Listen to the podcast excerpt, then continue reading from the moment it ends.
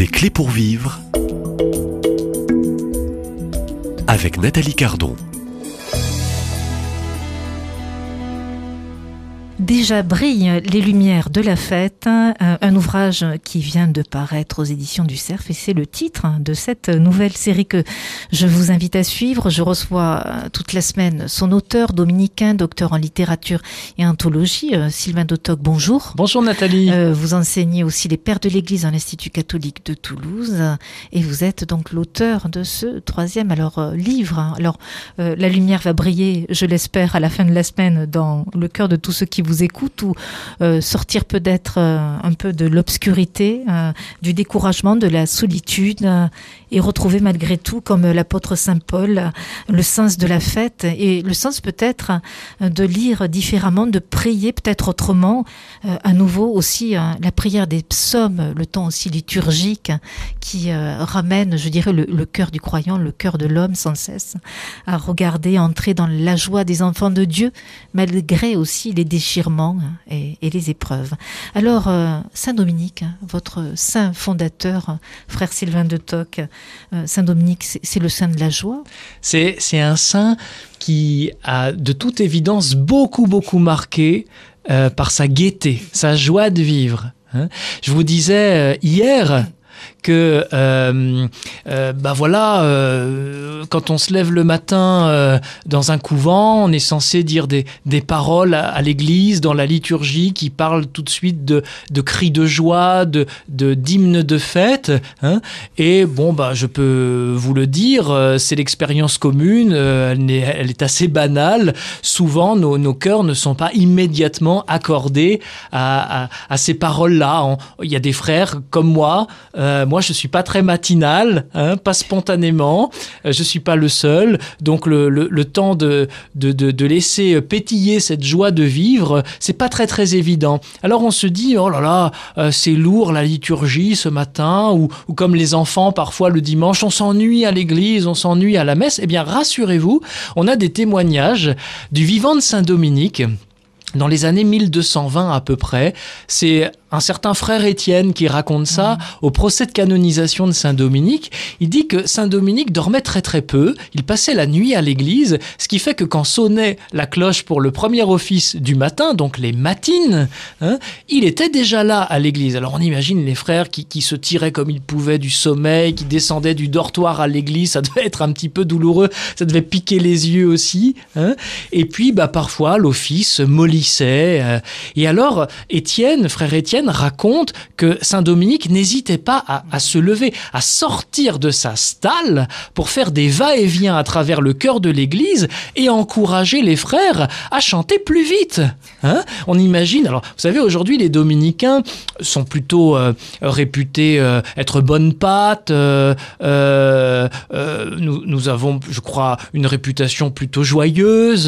c'est celle des ordres mendiants, pas, pas très empruntée. Hein mais je, je pense pouvoir dire qu'il viendrait à l'esprit d'aucun frère aujourd'hui parmi nous d'apprécier que le chantre le matin fasse de grands mouvements comme ça pour nous inviter à allez les gars, euh, allez mes frères, euh, du tonus, du tonus. Hein Euh, et, et Saint Dominique, lui, le faisait. Ça dit bien que, que bah, même au Moyen Âge, on se lève pas toujours de bonne heure, de bonne humeur. Hein, et que ce décalage entre euh, l'appel, l'invitation à la fête et à la joie du royaume et notre quotidien jour après jour, ce décalage, il est au creux de la vie chrétienne de- depuis le début, depuis que, que les saintes femmes sont rentrées chez elles ce soir-là pour allumer les lumières du sabbat. Hein, ou euh, pour euh, euh, répandre autour d'elles la lumière de la résurrection. Au début, ça n'a pas été un feu d'artifice tonitruant. On peut même dire que la, la toute première évangélisation, dans les premières heures, les premières minutes, quand les saintes femmes se sont fait recevoir par les apôtres qui les prenaient pour, pour des femmes folles, délirantes, eh bien, c'est plutôt un pétard mouillé qui fait pchit qu'un feu d'artifice. Alors là, vous nous donnez aussi l'exemple presque, je dirais presque parfait hein, de Saint Dominique. Et quand on sait Saint Dominique, son histoire, euh, cette fondation aussi et tous ses frères dans le monde aujourd'hui euh, de Dominicains, on se dit, euh, bon, Saint Dominique, c'était un saint. Mais euh, j'imagine bien, euh, euh, l'auditeur là, euh, derrière euh, son poste radio ou, dans sa voiture, qui se dit Moi, je ne suis pas Saint-Dominique, hein, je ne suis pas Saint-Louis de Gonzague, je ne suis pas Sainte-Thérèse d'Avila, je ne suis pas encore ce saint pour être dans cette capacité de pouvoir sortir de moi, de pouvoir sortir de mes peines, de mon mal-être, de mes soucis de, de travail, mes soucis peut-être d'épreuves de maladie, mes soucis peut-être d'un divorce douloureux, mm. pour être comme le bon Saint-Dominique vraiment euh, de bon matin, de bonne humeur. Alors euh, comment, euh, je dirais, réajuster pour ceux et celles qui, dans leur quotidien en 2023, vivent, je dirais, des, des temps de, de, secousse et, ne sont peut-être pas en capacité d'être rythmés aussi sur cette liturgie de l'Église et n'arrivent pas forcément à traverser. Donc le cœur est lourd, le cœur est oppressé et cette dimension euh, et ce témoignage que vous donnez sur votre fondateur, eh bien, on s'y retrouve pas. On est encore bien loin. Je crois, Nathalie, que de toute évidence, il y a une grâce, une grâce de la fête, une grâce de la joie qui est donnée, peut-être à certains, certaines, dans la vie de l'Église plus qu'à d'autres, Hein. Euh, il est probable que cette grâce, elle, ait été donnée abondamment à Saint Dominique et, à ses successeurs. Hein. J'évoque au début du livre la figure de Réginald d'Orléans, l'un des tout premiers dominicains, euh, qui, avait quitté une vie euh, coquette pour entrer dans, cet ordre mendiant. Et, vers la fin de sa vie, peu de temps avant sa mort, il y a un frère qui lui dit, mais quand même, frère Réginald, vous, vous regrettez pas votre ancien train de vie, etc. Et, et lui, il répond, oh non, vous savez, j'ai aucun mérite à, vivre dans l'ordre dominicain. Et pourtant, à l'époque, ça devait être bien plus dur qu'aujourd'hui. Hein. J'ai aucun mérite parce que j'y ai trouvé trop de joie. Trop de joie. Hein.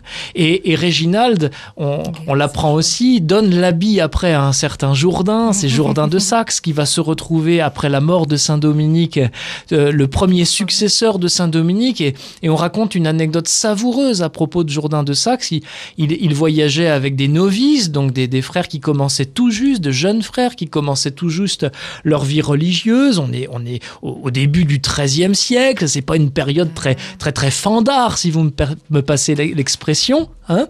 et voilà que euh, ce, groupe de frères fait, étape dans, dans une auberge, célèbre la liturgie des heures, donc c'est l'office des complis le soir, et expérience commune chez les jeunes frères, euh, eh bien les, les novices piquent un fou rire pendant l'office. Alors, il y a un frère âgé avec eux qui est très très fâché, qui fait de grands gestes pour les, les amener à arrêter de, de, de se gondoler comme ça. Et évidemment, plus il multiplie les gestes et plus ses, ses frères se mettent à rire.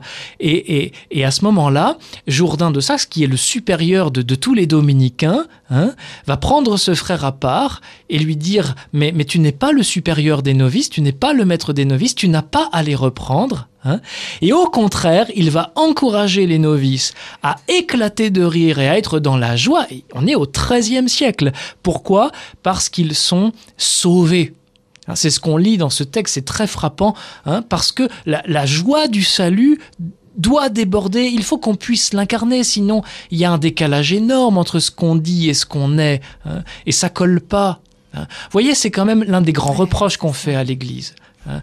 Euh, c'est un reproche que faisait Jésus aux pharisiens. Ils disent et ne font pas. Hein.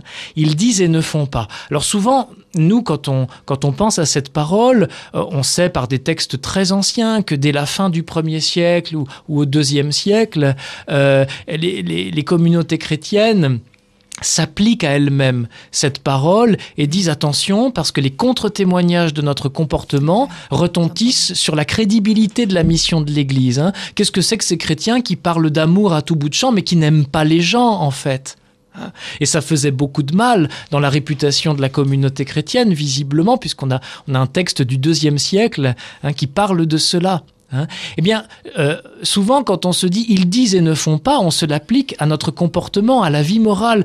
Mais, mais personne, il ne viendrait à l'esprit de personne, je crois, de, se confesser et de dire mon père, euh, je m'accuse d'avoir manqué au commandement de la joie et de la fête. Je, m'accuse d'avoir manqué euh, d'éclater de rire et de communiquer cette joie à des personnes autour de moi à qui ça aurait pu faire du bien en plus. Hein. et peut-être euh, d'une façon plus méritoire encore si je l'avais fait auprès de personnes avec qui je ne m'entends pas très bien. Hein. et, ça, c'est quelque chose qu'on trouve aussi dans les textes euh, dominicains du, Moyen Âge, 13e, 14e siècle. Hein. On a un frère euh, au, nom très très connu, hein, euh, donc je, garde le suspense, mais qui disait au XIVe siècle, voilà, je, tiens pour perdu chaque jour où je n'ai pas eu l'occasion de me réjouir avec les frères. C'est quand même extraordinaire comme parole. Le commandement de la joie et de la fête. Alors, bah, c'est une grâce à accueillir et je crois qu'il faut la demander pour la recevoir. Mais ça fait pas tout, on en reparlera. Alors on en reparle demain et après-demain. Donc euh, entrons dans la finalement dans la joie, je dirais, des enfants de Dieu, euh, puisque vous nous l'avez rappelé encore euh, hier, c'est aussi un commandement. Hein. donc n'ayons pas peur, malgré, je dirais, les tribulations du moment, les dysfonctionnements aussi du monde et peut-être de l'Église elle-même, et puis de chacun parfois des, des qui ne sont pas toujours ajustés, euh, je dirais, euh, à, leur témoignage euh, et toujours cohérents en acte et en parole, eh bien, osons, par la grâce, et avec la grâce, vous avez parlé de la grâce, entrer dans cette joie des enfants de Dieu. À demain, même lieu, même heure, ici, à Lourdes, pendant ce rosaire.